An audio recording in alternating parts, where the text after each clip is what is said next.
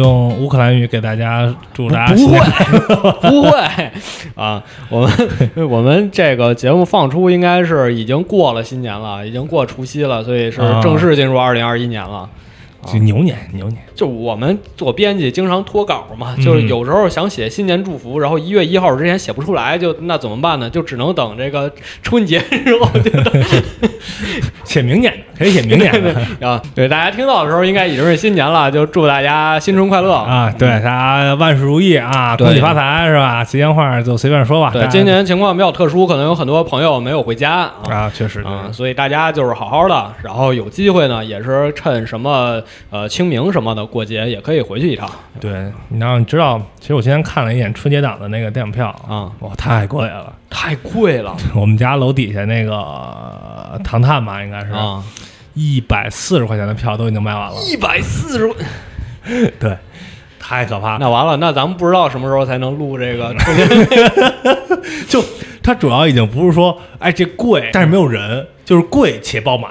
啊，复联嘛，复联当时候迪士尼就是，嗯，对，上海迪士尼啊，就这种感觉，你知道，就没办法。嗯，其实现在定可能我估计能看上初五了就不错了嚯，啊哎。那那对，那你看，那咱们今天正好先把电影放一放，啊，咱们聊一聊这个小说。对，就看看书嘛，对吧？书很便宜，一张电影票能买多少本书啊？对不对？哎，电影票一翻一瞪眼，俩小时过去没了，嗯你这书且看呢。是乌克兰拖拉机简史，一个八十四岁的老父亲要娶一个三十六岁的妙龄女郎、啊，啊，对，就大家听到这个书名，千万别以为这是一个，农业科技 是吧？三农问题呃这不是中央七啊，嗯不是啊，这其实是本小说啊，啊。然后就是前段时间看了一个书单嘛，就说那些名字一听就特别诡异的书，嗯，比如这个产与摩托车维修艺术，哎对对对对对必上榜。这两本必上榜，啊这两本必上榜。然后作者是玛琳娜·柳维卡，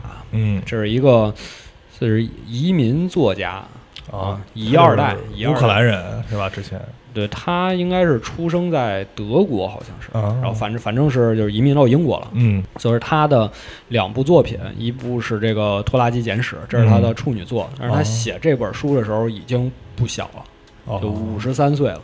那确实，对，然后包括他这个书里面，我就第一人称，嗯。是一个大学讲师，应该跟他的身份也是有重合的，啊、啊也是四十七岁，就是所以说这个、这个你可以理解成有一部分是他的这自传，嗯，或者呢他对自己家庭的这么一个个人的故事，对，虽然他可能他爸就没有，没有那么夸张，对对对对，然后这个作者他第二本书，呃，其实书名没有《乌克兰拖拉机简史》这么，葛，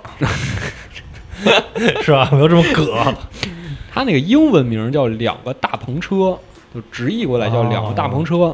它其实讲的也是这个移民的故事，CCTV 少儿频道了，赶上不是不是，就是他讲是移民的，也是移民故事，嗯。就是他们移民只能干那些低等的工作嘛，啊对劳工嘛，就是去采草莓，然后男的劳工就住在一个车里，女性住在另一个车里，哦。所以它叫两个大篷车。哦。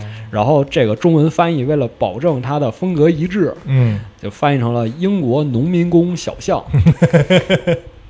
就还是还是奔着这拖拉机简史这这个调性来的，对对对，嗯，然后可以多说一句，前段时间也有一本书，英文叫《Educated》，就是受教育的，嗯。然，后它的中文译名也很有意思，叫叫“你当像鸟飞往你的山哦”，是不是就完全不知道怎么啊，对啊，这个博大精深啊，大家大家可以就是查一下，因为就是这个是很多人看到书的第一反应，就这嗯。这怎么译出来这名对啊，呃，其实他讲的就是一个就是作者本人嘛，作者本人嗯受教育的这么一个过程。然然后他其实圣经对他影响很大，然后这个中文译名其实是圣经里的一句话，哦，对对，就是意义了，相当于。嗯，对对对，然后咱们说回这个拖拉机简史啊，就是为什么今天想聊这个书嗯，啊？因为没别可聊了，差不多了，差不多了，也不是，就就觉得这故事挺有意思的。对，如果这本书拍成电影，它应该是喜剧片儿，但又不是那种让你捧腹大笑的喜，不是那种屎尿屁的那种，对对对对，啊它是还是里面儿你看完之后，反而会有点感动，有点儿反思嗯那种，就是嗯，啊，经常说的一句话嘛，呃，喜剧人经常说啊，喜剧的内核是悲剧。悲剧，对，啊，但是呢，他们不是他们舞台上那种洒狗血的悲剧，嗯，这个悲剧是你仔细一琢磨，他们笑中带泪，有点儿。对你仔细琢磨他们这个事儿，就包括这八十四岁老大爷要娶一个三十多岁媳妇儿这事儿，你听着就挺喜剧的，但是你仔细琢磨，他又是感觉他就为什么呢？对他背后这个原因嗯又是挺值得深思的对啊。然后这本书呢，其实它的故事线很简单，就是嗯讲这个主角我，他的啊父亲要娶一个年轻貌美的女士，这个嗯女士呢是个乌克兰人。但是呢，这主角他们一家已经全都从乌克兰移民到英国了。啊，也之前也是乌克兰人，反正对，之前也是乌克兰人。嗯然后这个主角就不理解，就是父亲为什么要娶这个女性，就是他们俩可差这么多岁，啊，对啊肯定不是爱情，对吧？啊，那不一定吧。这时候就得上个什么电视节目，什么第三调解室啊，然后这种来说一下了。对，就是这女的图什么呢？很明显，图就是我们结婚之后，嗯我能来英国工作，我能有这个签证，啊，就是图的很简单，就是户口。对，就是逃离乌克兰嗯啊。比如你没有北京户口怎么办？啊，那就嫁嫁个北京人 领一千块钱。啊，就就就这个意思。他为什么又起这么一个书名？嗯其实这个书名是小说里这个主角的父亲在写的一本书，哦，因为这个主角的父亲是一个乌克兰的老工程师，嗯他就是一辈子就是修这个拖拉机、修飞机什么的。啊，乌克兰当时是苏联的这个 军工厂，对，对，就是它既是农业大国，嗯也是这个制造。对，就是苏联大部分的军工产业都在这儿。对，因为它东边儿也没法生产嘛，基本上太冷了，苦对寒之地。对，尤其解体之后，它嗯乌克兰当时一跃成为世界上第三核大国。对，然后这是这个作者的父亲自己在小说里写的一本嗯书、嗯啊，就是这本书也寄托着他对家乡的一种呃思念。就是说，嗯虽然他已经逃出乌克兰这么多年了，但是其实内心里还是有一种和故乡的、和自己之前生活历史的那种羁绊。对，因为他其实按他的这个年龄还有创作背景，他其实经历了最动荡的东欧最动荡的那一段日子。对对，大家读这本书之前，还是我觉得或多或少还是得了解一下那段乌克兰的历史，不光是那段，嗯就是包括前前后前前后后。其实，嗯呃，我之前也没有那么了解，但是这就简单说一下吧。好，就我觉得乌克兰这个民族也是挺悲惨的。嗯就是因为他们一开始从这个基辅罗斯这个公国开始，他们好像自己就这个整个民族嗯，就一直生活在别人的控制之下。啊，对，就是一开始是波兰，因为它左右两个强国嘛，一个是波兰，一个是沙俄帝国，对，一开始是被波兰控制，然后后来他们不愿意了，就是投靠俄罗斯了，然后整个就是俄罗斯又接手了，然后之后他们内部也分裂了，就是就是跟东那个东德西德似的，啊，就一边儿是跟波兰比较像，一边儿是嗯。跟俄罗斯文化比较像，然后包括后来又加入这个苏联，加入苏联之后就成了这个苏联的刚才说军工厂，对对对然后包括也是提供农业的这些粮食什么的，对，因为那会儿是就是民族这个划片儿嘛，嗯，你这就是干这个，你这就是干那个，嗯，对，就是苏联那种计划经济还是挺挺死板的，嗯就现在对。能能能看到其实很多这种这种痕迹，对，而且值得说的就是在呃三十年代，嗯。三十年代那时候斯大林就是上台嘛，啊对。他就开始大清洗了，嗯，这事儿对乌克兰伤害非常大，啊。因为他就是认为乌克兰就是我们的这个后粮仓，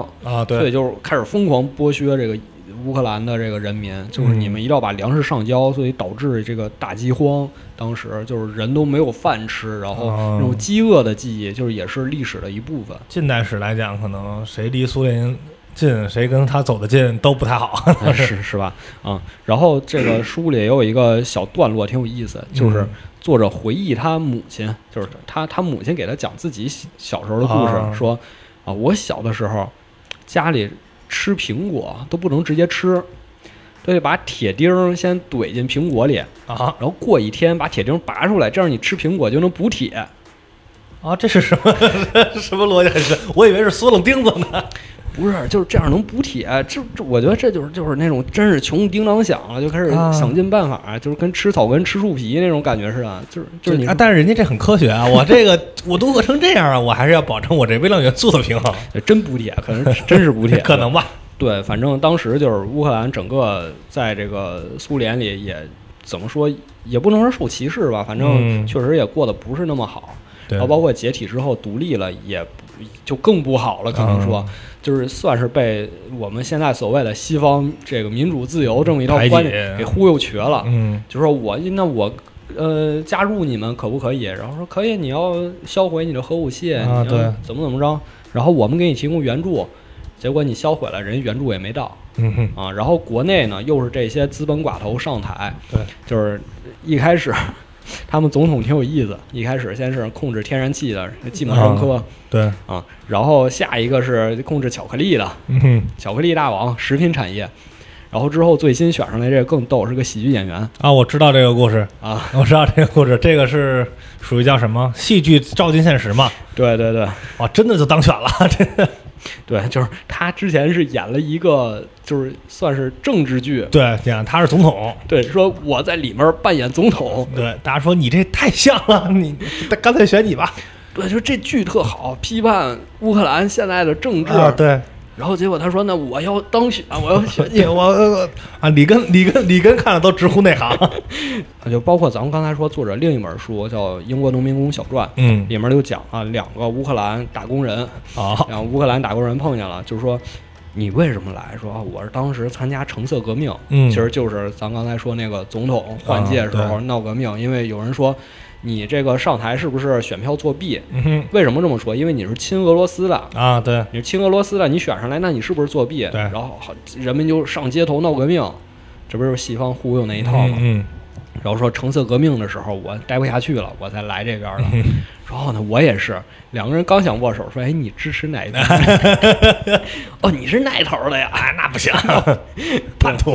对，就是就是他的整个小说里也是会或多或少，然后或直接或间接的提到乌克兰的这么一些历史事件，嗯，包括从他父亲母亲，他母亲是一九一二年出生，哦就是一战二战都赶上了嘛。嗯，对，然后等到他们这一代，就是包括他和他姐姐，其实虽然都生活在英国，就是他们已经成功移民过去了，嗯但是成长经历和性格完全不一样。而嗯，他们是大了再移过去的，还是小时候就哎，对对对，你问到点子上了，问到点子上了。对就是他姐姐比他大十岁，啊？那不小了。他姐姐是在乌克兰长一段儿嗯，再移民过去的，但是他就是真的在英国出啊生长大的对，就完全不一样。嗯，这个咱们后面也也会说，因为这是书里核心冲突之一。嗯，该交代的应该都交代差不多了吧？对，算是大背景吧。就这个故事的背景，应该就是苏联解体以后的那一段对时间。对对，就是我们都知道，乌克兰在苏联解体之后就被霍霍的挺惨，嗯然后现在之前咱们说叫欧洲粮仓嘛，对，现在叫欧洲子宫。就是乌咱们一提乌克兰，现在都都知道，美女美女是吧？男女比例失调啊啊，长啥样都能找着哎呦，欧洲子宫。说男孩子在乌克兰一定要小心啊。对，啊，然后包括他们代孕也合法，因为你不然就真是没钱，没对钱可赚，只能干这种灰色产业啊。然后也是就是美女，经常他们大学也不学别的，就是学雅思、托福，就为了出国，因为在国内都知道没前途，嗯，在整个社会就就这样了，对对对，就这样了。然后政府也不是不是一种有力的政府，对对多时候，我们就回到这个故事了。嗯，咱们刚才说那个这老父亲要娶这个美娇娘，哎对他一开篇就是这事儿。啊，就是他压根儿不给你铺垫，你知道吧？嗯就是他就用了一段话铺垫，就是开篇第一段就是铺垫，然后直接就直击灵魂，这上来就给你讲故事。但是这是作者一个采访里也说了，他说我我写东西一定要第一页就吸给对吸引住读者啊吸引住读者啊！比沙丘强是吧？哎，是是得找机会聊聊傻球的，嗯，找不着合适的人。确实确实，就是他父亲刚才说八十四岁了，嗯其实是呃七十三八十四嘛，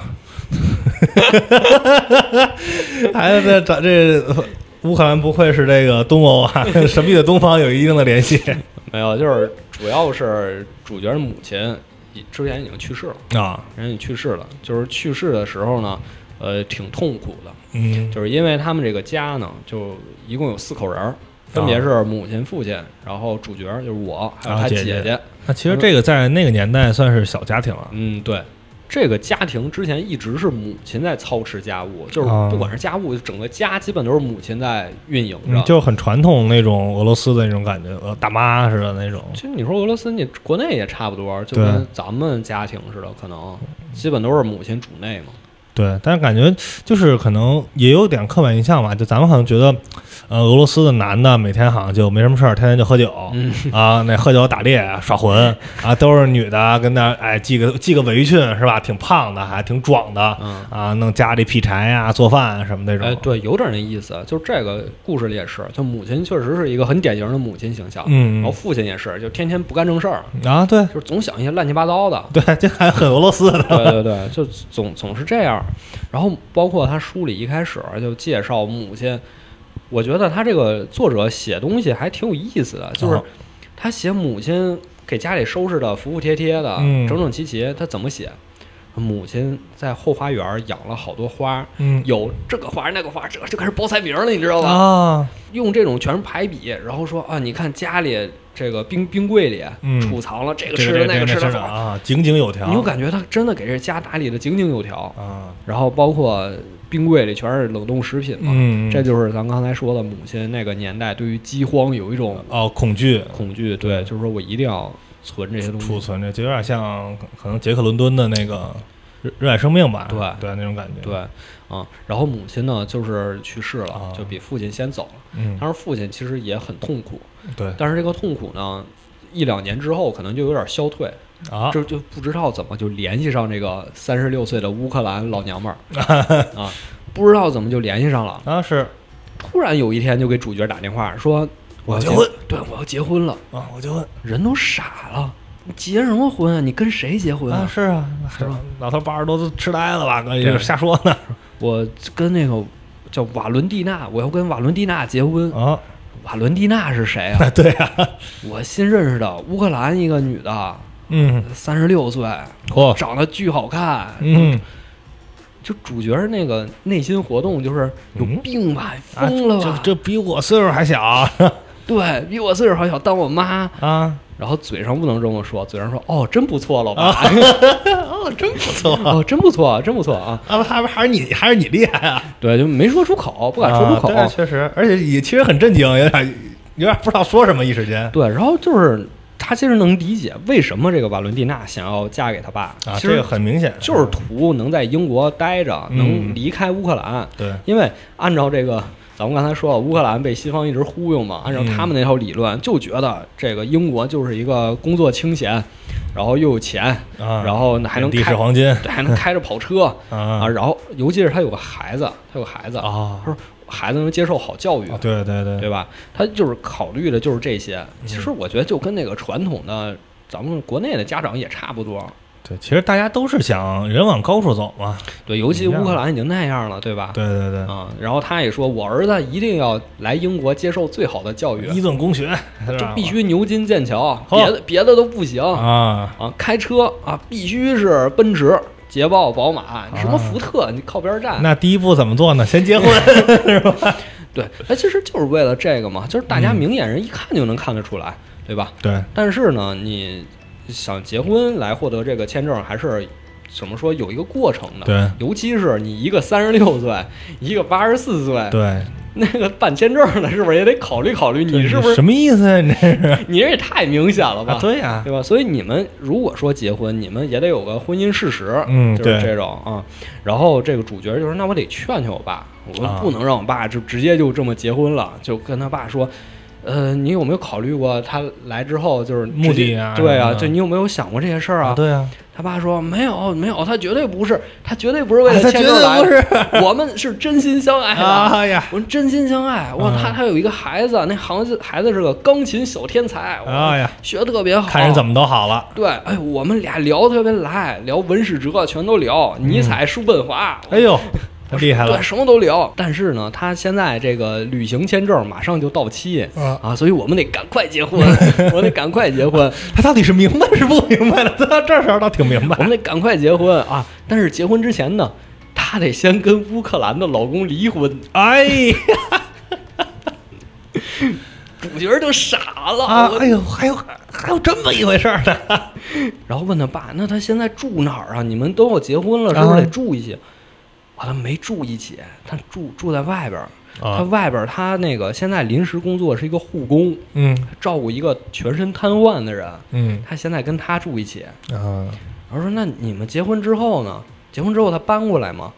说不搬过来，他他还有另一个地儿可住，就哦，是有一个叫鲍伯特纳的人，他住他那儿。那这结什么婚呢？说这啥意思啊？这对啊啊，跟你结婚住别的男人那儿。啊，然后一问，这鲍伯特纳还有个妻子，哎呦，人家也结婚了，怎么这么乱呀？我对，这什么乱七八糟的？那结婚之前，我能不能先来看看他呀？我啊是啊我我们毕竟是你孩子，啊对，我们把把关啊。能不能先见个面儿？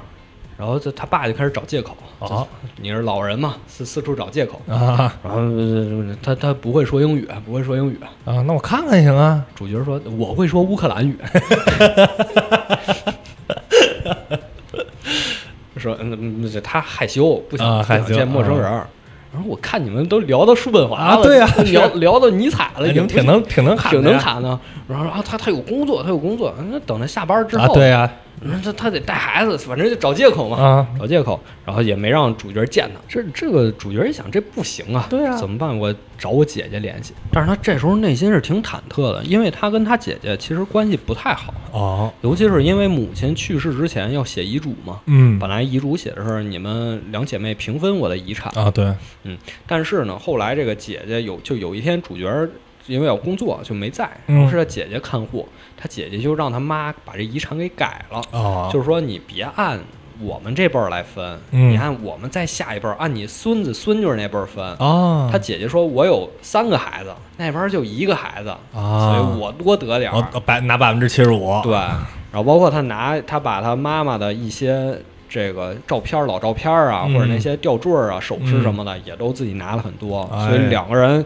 本来从小关系就不好，嗯，又因为母亲这个遗产啊，又吵了一架。哎，那确实，所以这时候他就不太愿意找姐姐，但是没办法，因为这父亲结婚，大家都有份儿嘛，这这事儿。这大家都得劝嘛，所以他就找姐姐，说这怎么办呀？咱们行动起来，对行动起来，说你去联系那个办签证的，你问问他们，就是、嗯。就是找找律师，啊，类对，似这样的，看这是不是故意骗呀，是吧？肯定是故意骗啊，对，就是说能不能起诉他呀，就阻拦一下嘛。对对对，你去找找律师，嗯，然后我这边呢，我去劝劝我咱们爸对，啊，然后说那咱们分头行动。啊然后之后呢，她就跟她老公两个人到父亲的家里嗯看看情况嘛，啊，对，就想赌一赌这个瓦伦蒂娜，嗯但是没赌到，结果呢是人不来嘛？没赌到，结果发现呢，他父亲有一个信封，哦，兜里揣个信封，顺这信封就看里面装的可是钱，哟，我说这怎么回事啊？这是快过年了，过年开的，这是老爸从银行取的钱，对啊。这是他取的退休金、养老金，哟，就把这都给那女的了，嗯，说这能行吗？然后这时候她老公眼睛比较尖，说你可看清楚了，那一沓钱嗯。最上面的可是五十磅，哦，大家可能不知道五十万什么概念，不少钱，就是你换成国内就是那可是一沓一百块的，啊，说明这是从银行新取的，啊对。不是你攒下来的零零碎碎的，，对，你就不知道多少钱了。还是新钱呢，恨不得。对，然后一问多少钱，他说哦，一共一千八百磅，哦，那当时可真是不少钱，一千八百磅就是人民币一万五、一万六那这么多。两千年之前的嘛，那还是对，就我说你把这钱你要给他。然后说对啊，我要给他，因为他签证快到期了，我得先给他钱买机票回乌克兰。啊，离婚去嘛得，啊，对，就离回去离婚嘛，对。我说你有病吧？他 回是啊他回乌克兰，他自己买票不就行了 吗？对啊你给他什么钱？我说这这这我已经给他了，哎呀，钱已经给出去了。哎呦，这给他气的，就说这自己老爸怎么也劝不住，嗯，怎么也劝不住。然后他就说那不行，我跟我姐姐两个人力量还是不够，啊我得多动员动员，动员一下乌克兰社区啊，啊，是周边老头老太太施、加点压力，老大爷什么的。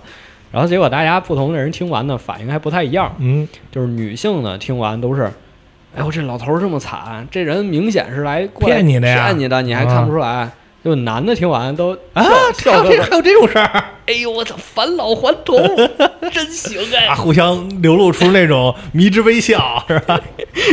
哎，对，真行哎，这老头儿！啊，结果他们还在这商量呢，过两天人那女的又回来了，啊，瓦伦蒂娜又回来了，这回是真准备结婚了。离完婚了那边这婚礼办的也特豪华，哦，两个人又拍婚纱照，什么主持婚礼嗯做完了，但是呢，这婚礼就是走个形式，啊实际结完婚呢，两个人还是没住一起。啊，这个很非常可疑啊，这件事儿就，那当然可疑，那就就明摆着就是骗你的嘛。嗯，对啊，终于好不容易嗯堵着他一次，终于看着这女的长啥样了，就是那种浓妆艳抹呀，哎呀，就是又露着胸脯又什么的，啊我这穿成那样，我觉着就想，那是不是有个女的照顾一下我爸，可能也挺好，啊，可能也挺好，说不定结完婚两个人就好起来了。那毕竟也有护工的底子嘛，万一是真的呢？啊，对，结果结完婚回去一看，好好家伙，更差了，哦，更差了，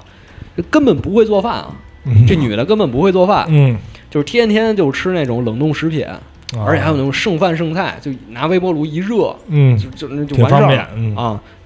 你你是能对付，那八十多岁老老头儿那能行吗？啊，对啊，不光这样，还吵吵说，我来英国呢是为了享受这个英国西方社会最好的那种自由民主的，啊来来了当爷来了我是来呼吸新鲜空气来的啊，啊！然后你得给我买车，哦你让我开豪车，对吧？你那种什么刚才说的这种福特嘉年华不行，嗯哼，啊不，好看，不炫。路虎起步，对，路虎起步，他孩子也给孩子送到贵族学校了，哦呦，找人鉴定孩子智商，说嗯这孩子是个天才，送贵族学校。好，然后孩子说：“你看别的孩子家长嗯啊，都开着路虎来接的，啊，对我也得要，你涨涨也得买，啊，这就是天才这 就攀比嘛 啊，这这学的挺快的 别的不见没怎么着啊，啊。然后是没办法，这个你说老头儿我都给你一千八百磅了，嗯我就没那么多钱给你买车了啊，对，最后好不容易买了辆二手车，嗯，这二手车开几天还坏了。哎呀，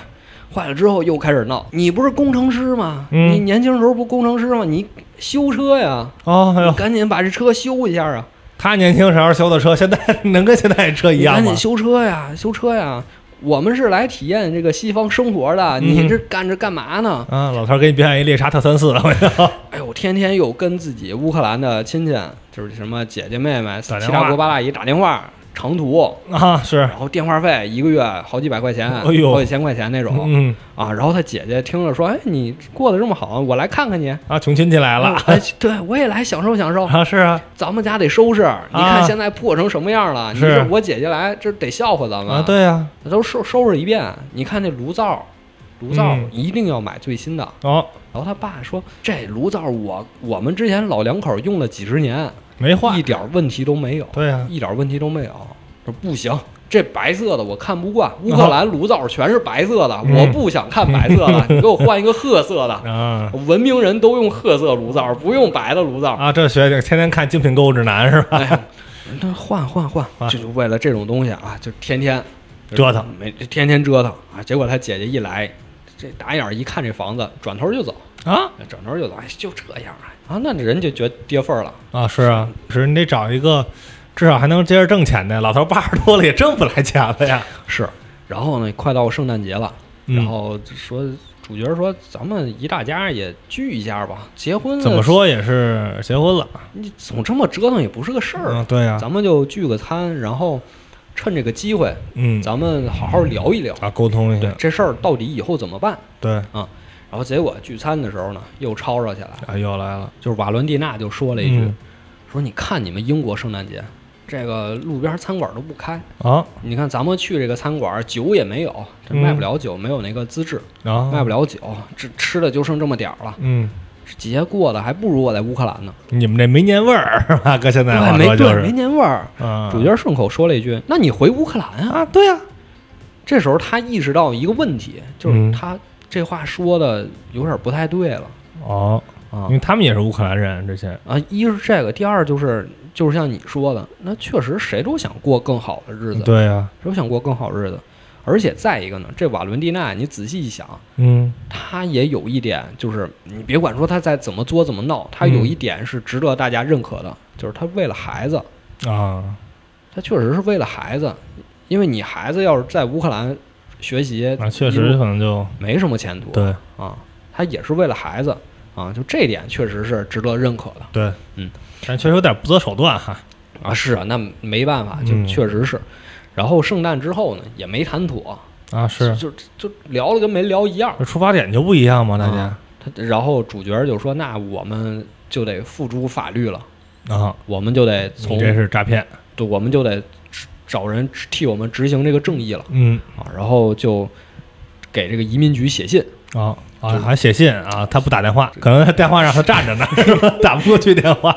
给移民局写信，就是说你来调查一下，看看他们是不是有这个结婚的，说是不是真结婚啊，啊？惯犯因为如因为如果只是办了个婚礼，这不叫真结婚啊，啊，那你也不能给他发这个签证，有这个婚姻之实得是对，是然后移民局就进来调查一圈儿，嗯，然后那时候正好瓦伦蒂娜没在家，只有他爸在家，然后就说。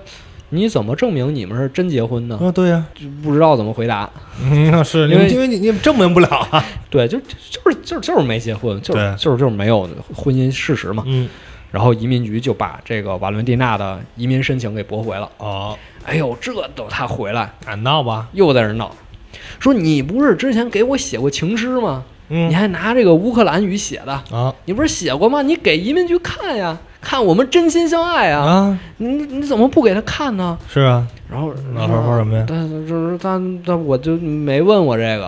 啊，那是岁数大了反应不过来吗？呃，移民局问咱们有没有就是一起睡觉这种，啊，谁他妈跟你一起睡觉、啊？哎呀，我你你那玩意儿用那什么，你多大岁数了？就是你你这你得几个蓝色小药丸儿你也没用啊！对就给他爸一顿臭骂，哎，太太给他爸一顿侮辱性极强是吧？一顿臭骂。他爸说那那我已经反正这事儿就这样了，那嗯离婚吧，要不啊，离婚吧？对啊，那离婚吧看来你你你也没想好好过是吧？瓦伦蒂娜不行，啊我得先拿着签证再离婚。咱们婚礼已经办完了，嗯，甭管有没有事实，吃上你了，我们形式上还是夫妻，啊对吧？？对，我得拿着签证，我再跟你离婚啊！不行，就是不行，嗯，怎么办呢？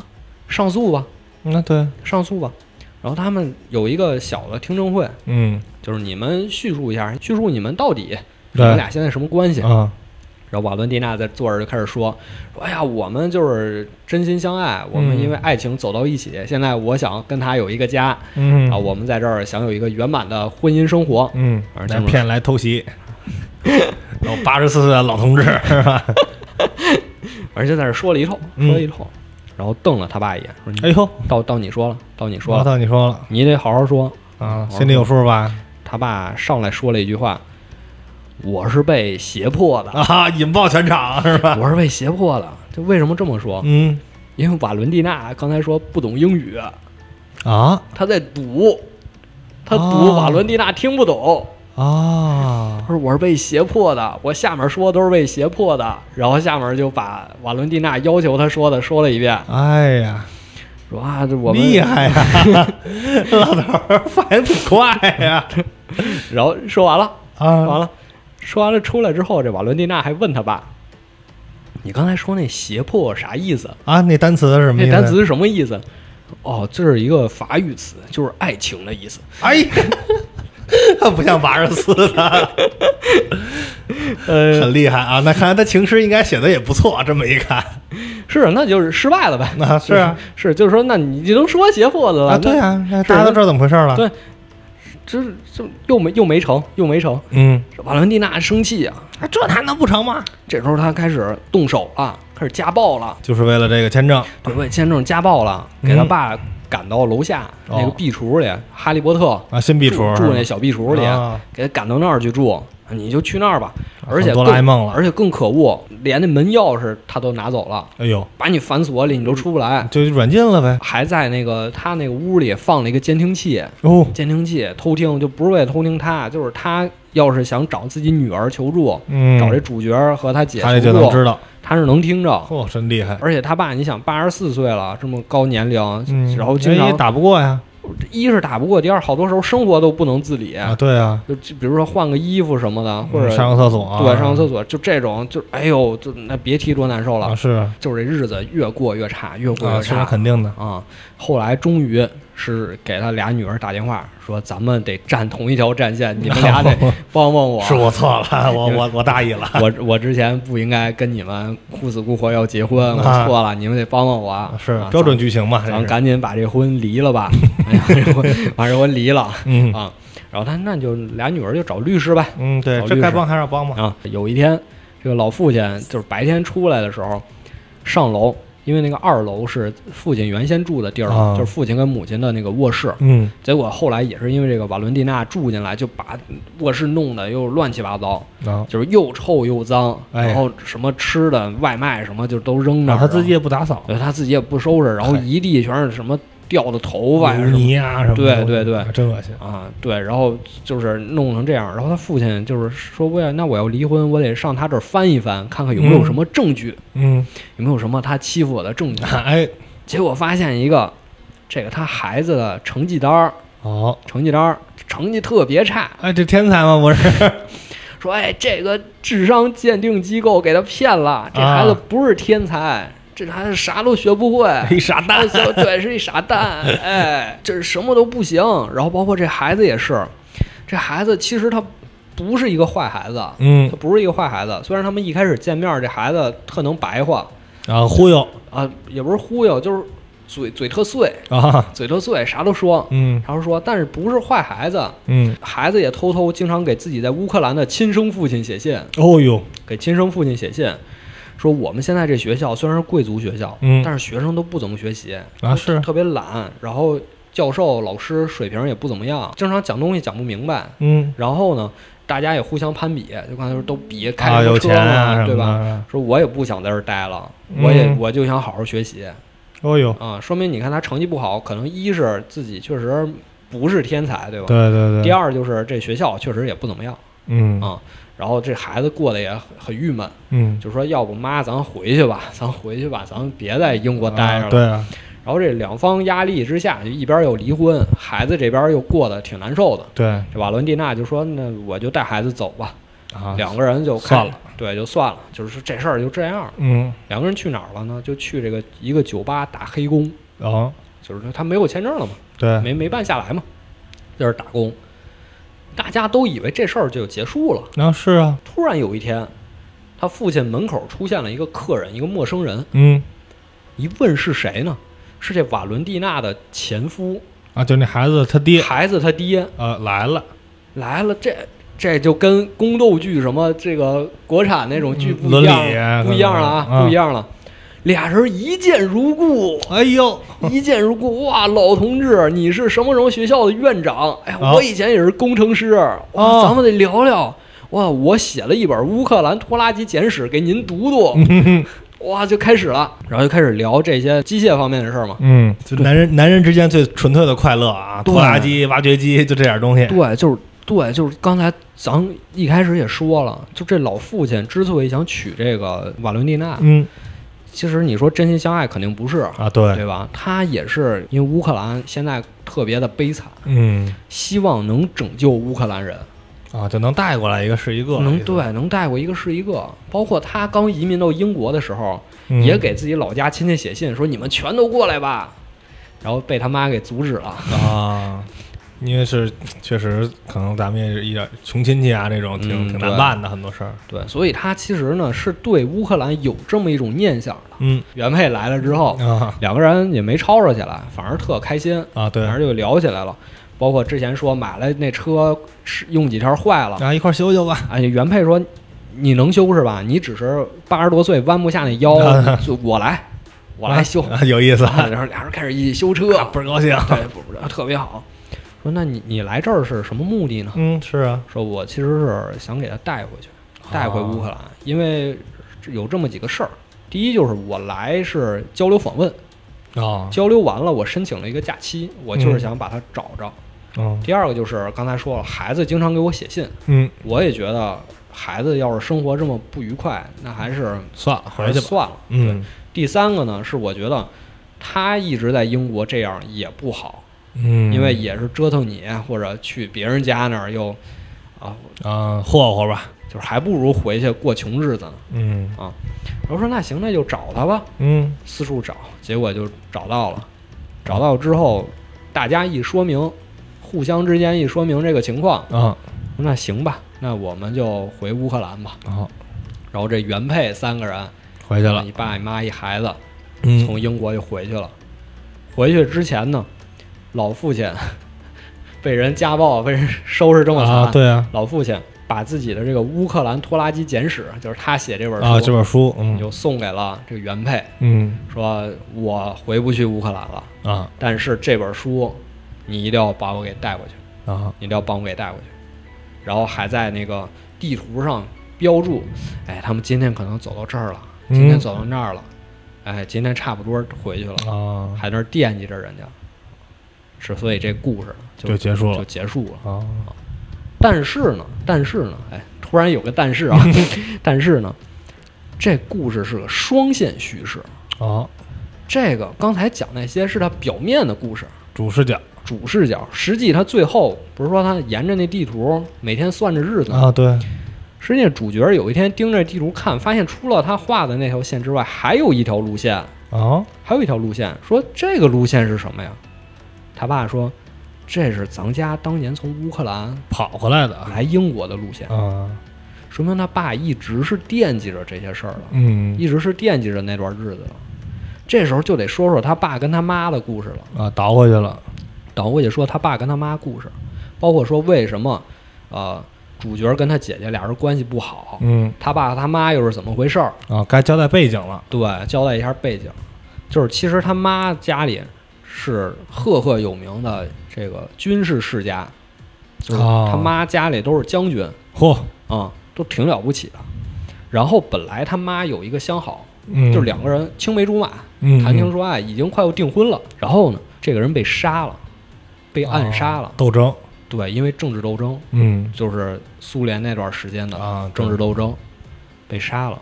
那段时间就是人人自危，嗯。就是小说里说，就是你越聪明，你越要担心，啊对你不知道什么时候就被人举报了。对我看你不顺眼就举报，真是这样。什么词儿都能给你给你给你联系上嘛对，然后就是他母亲就在这种环境下，就说呢，我家里既然成分不太好，成分不太好，那我就老老实实我就回家吧，我就回家种地也好，怎么也好。他其实想的是我要学兽医，啊现在学兽医，但是学不了，就是因为你成分不好，啊这也不让学你不能上大学，嗯成分不好。他回去怎么办呢？他姑妈说：“我给你介绍个工作吧，嗯你去拖拉机厂。哦”就碰见他爸了，做一个这个技术工种吧对就碰见主角他爸了。嗯然后咱再说主角他爸这一阵儿，他们家其实也不错，啊也不错，因为乌克兰当时有一个自由主义革命，嗯就是说我们乌克兰人要当家做主，啊就是民族觉醒对自己土地自己要当家做主。嗯他们家其实之前参与过这个革命，而且哦他的父亲，就是他父亲那一阵儿，啊以前是短暂的当过教育部长，哦哟当了几个月，革命的成果几个月这叫革命成果啊啊。然后他父亲也是，这成分也就这么回事儿吧，啊对那肯定 也也是这么回事儿吧。大学毕业之后，本来能留大学任教，然后就也不行啊也被送送出去了，嗯去军队去服役。对嗯但是他父亲又不想服役，怎么办呢？就偷偷跑出来了，偷偷跑出来，在一个坟墓里待了好长一段时间。嚯。啊然后结果有一天实在饿的不行了，就从嗯墓里爬出来，哦呦妈。看树上全是那种樱桃那种果子，啊。就开始吃啊，嗯。吃的满嘴那汁儿就跟流血似的。哎呀。然后就被抓住了。抓住之后，本来就是要送集中营嘛，嗯。但是他爸就装疯卖傻，我还要回家，嗯。我我我不能交代在这儿，怎么办呢？叭就把窗户玻璃弄碎了，然后就割喉。哎呦我宁可死在这儿，我也不那什么。嗯结果割喉也没闹呗就是对，闹就割喉也没死，嗯就给救回来了。救回来，他也不愿意说我再回军队，啊对啊说怎么办呢？就去拖拉机厂吧。啊就我也打个零工反正是因为还有一点是，当时军队那个氛围就是人人举报，啊你举报我，我也举报你。他就想去个正常点儿的地儿，就是拖拉机厂，就是个大家都努力干活的地儿，就是我可能我成不了人上人，但是我至少还能见着明天太阳。好好过，对，啊好好过。包括他自己，不是后来又写《拖拉机简史》这本书吗？啊他自己书里也说，本来拖拉机这个东西发明出来是为了解放生产力的，嗯，对，方便这个农民的。嗯结果呢，本来应该化剑为离，嗯结果这犁吧又变成剑了。啊，就这拖拉机后来人们又把拖拉机改造成坦克，啊，对对对，哎呦，又开始后面装上武器，嗯哼，变成这样。当时那种你举报我，我举报你，嗯只有在拖拉机厂里大家还在安心干活。但是呢，这好景也没有多长，啊就拖拉机厂也开始举报了，啊，互相之间也，开始互相揭发了。一开始就是被抓到集中营去了，本来是父亲自己去就可以，嗯但是母亲和姐姐就说那不行，我们还不如跟着去呢，啊，对，那我们这怎么生活呀？这孤儿寡母还不如跟着去呢。啊，对啊然后一家人就一起去了集中营，啊就是辗转各地，也是一开始就还是还好，就是这个集中营里都是乌克兰人啊啊，大家至少心能往一处想，啊，团结一劲儿往一处使。嗯结果后来到了一个哪儿都有的这个集中营，啊，那乱了那乱了。尤其是乌克兰人在当时是受歧视的，啊，对，对吧？你波兰人也歧视你，俄罗斯人也歧视你，德国人也歧视你。而且当时在集中营里有这么一个事儿，就是他们发那种发劳资吧，算是嗯给的是香烟，啊但是主角爸妈不抽香烟，嗯，然后他们就用这烟换别的东硬西，通货嘛，啊，换面包什么的。嗯但是当时这集中营里的小孩儿这个群体，就是一堆熊孩子，啊他们流行什么？就是流行抽烟 啊，不学好啊，这不学好抽烟，所以香烟在他们这儿是重要的物资。啊，包括这几个孩子头儿，嗯，就是说你们想在集中营里好好待着，给我弄烟去你们就给我们进贡，啊，就给我们送香烟。嗯但是呢，这姐姐她没法拿香烟，因为她爸妈都换别的物资了，啊，对啊，他们家没香烟，她就只能去别人那儿偷。哦，偷的时候就被发现了，就被抓着了。啊那可要命了，抓住之后就开始严刑拷打，就一个劲儿的收拾他。嗯就妈妈就是护着，就说：“哎，我们孩子不是这样的，都是被其他孩子逼的，啊，对，都是被其他孩子逼的。我我们下个月有烟了，就马上再给您补上。”嗯然后军官就说：“你说那话我能信吗？你们乌克兰人就是这样，嗯你们就是不学好，就是爱偷东西，嗯。就是在集中营里就遭受这种，就过了这种日子，啊，待遇啊，过这种日子。所以这个姐姐成长之后，对香烟这个东西有一种，莫名的恐惧，莫嗯名的恐惧。包括因为从小过的日子很惨，所以他们刚到英国的时候，坐一个公交车被别人发现了，说你们家看着不太富裕，啊。我这儿有一些零钱，你们拿着吧。啊，好心人，好心人，你们拿着吧。然后这个妹妹就是主角，嗯，她想的是，哎呀，给我就收着呗，这社会真好，啊。人间处处有温暖。啊，是啊，我长大以后，我也要成为一个社会工作者。啊，所以她后来又参与什么呃游行，嗯嗯不让部署导弹，嗯啊，她就和和平啊，那参参与这种社会活动，嗯。还有成这样的人。但是她姐姐因为小时候被人欺负惯了，啊，对所以他看见这种事儿，他怎么想？怎么就你来怜悯我们？啊，我以后要成为你那样的人，我要哦四处给别人钱，我要高高在上。啊，对他们就虽然是生活在同一屋檐下，嗯但是呢，最后同一件事儿，不同的这个想法，对最后成长就完全不一样了。嗯嗯，就是这个主角，包括在书里也一直在提，就是他觉得自己家庭既不是个特别和谐的家庭，嗯，也不也乱也不是个特别惨的家庭。啊，对，嗯，就是那种大家好像挺偶然的就成了一个家，然后孩子一点点长大，父母一点点变老，就只是这样的家庭。但是他在了解到自己父母这段生活的历史，啊，他就觉得有一点不一样了，就他已经开始能逐渐理解为什么会变成。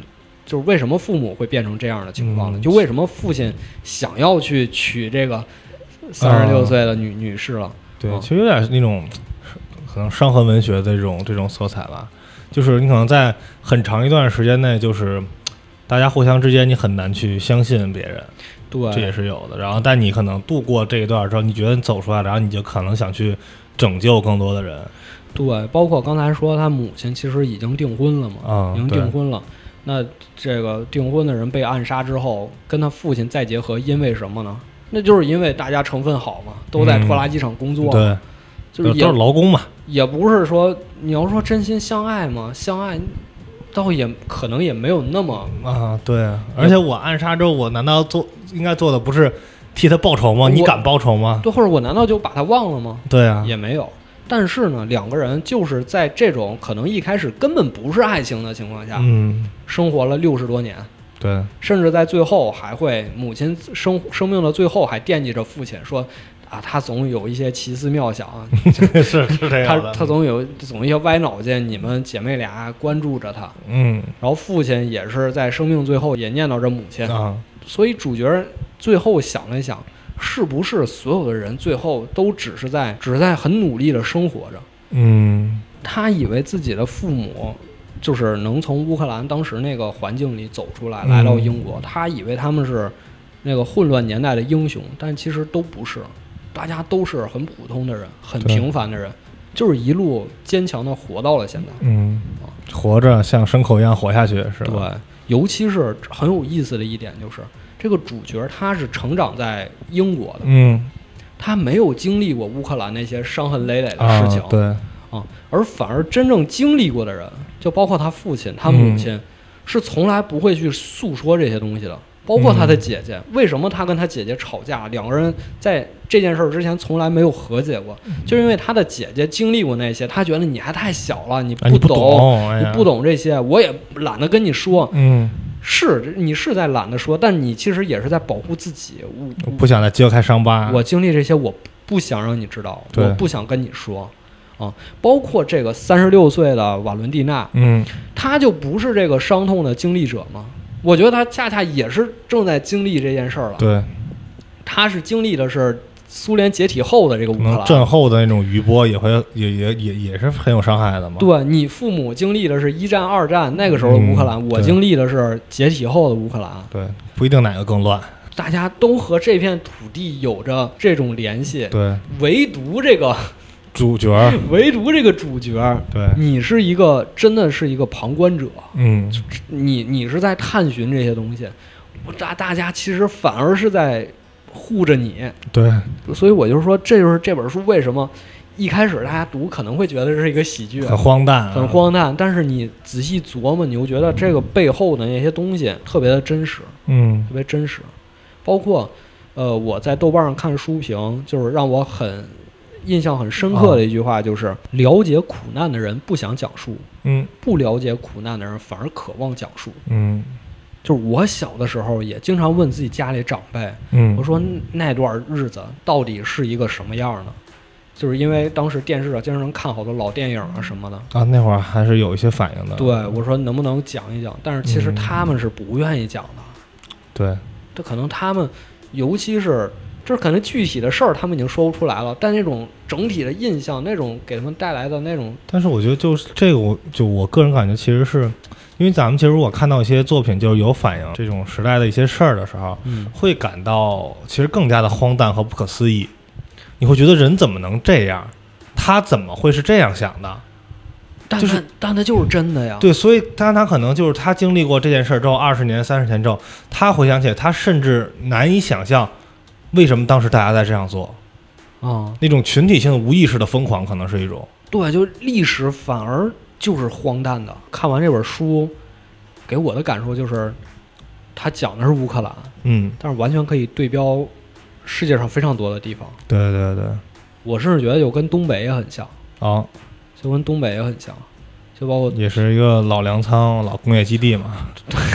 这定位定位非常符合，真的真的。其实我们是打算聊东北的，但是一直找不到合适的契机。嗯但是可能这个大年初一看完《刺杀小说家》，嗯可能找机会能聊一聊，好，可能找机会聊一聊。完了，怎么过年前聊了一期，过年前聊到最后聊聊聊出这种很很 聊聊出这种感觉重的话题，聊到国际大事了，突然间。啊，对，突然哎，这就像那个三十晚上，一家子男的，一边喝着酒，一边扯着蛋，全全世界没有他们不知道的事儿。哎，你别你别说，真有那感觉，就是这个小说里也是，小说里就主角就是带着自己丈夫，嗯。带着自己丈夫，带着自己孩子去看老爸的时候，啊，然后老爸跟跟这个女儿没什么可说的啊对啊跟女儿没什么可说的，哎说了你也不懂，嗯然后开始跟这个女儿的丈夫哎两个人对聊拖拉机，啊，对对这你这你怎么看？这是发动机，你觉得什么行吗？是吧？包括现在什么时候不都是往？男的凑一块儿，就咱们可能呃岁数差不多的，聊聊游戏啊，聊聊电影，再上一辈儿的，就是世界大事没有咱们不知道的。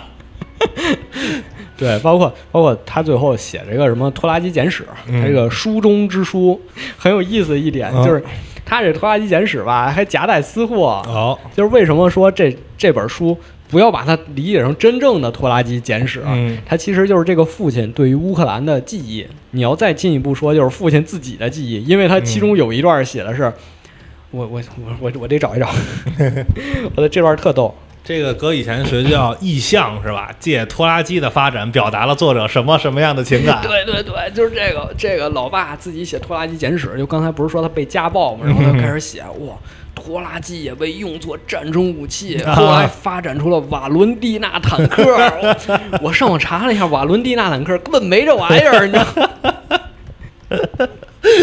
够坏的老头儿，还还让人给把他带回乌克兰去，臭他是吧？嗯，啊，行了，那我们今天就聊这么多吧，还行。我我我没想到，本来我觉得后半段还有点沉重，嗯但其实圆回来了，啊，有坦克，有坦克就高兴了。有坦克还行，我小心被打拳这词儿哎不让说。这还不行吗？没有这型号，随便说。